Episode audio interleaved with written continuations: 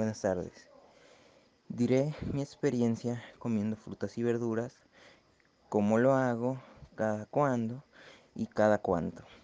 Primero que nada, en mi casa es poco usual pues comer estos tipos de alimentos debido a que su costo suele ser bastante alto y nosotros no somos de las personas que compre las cosas por minoría. Casi siempre tratamos de comprar ya sea por kilos o, por precios excedidos de 20 pesos.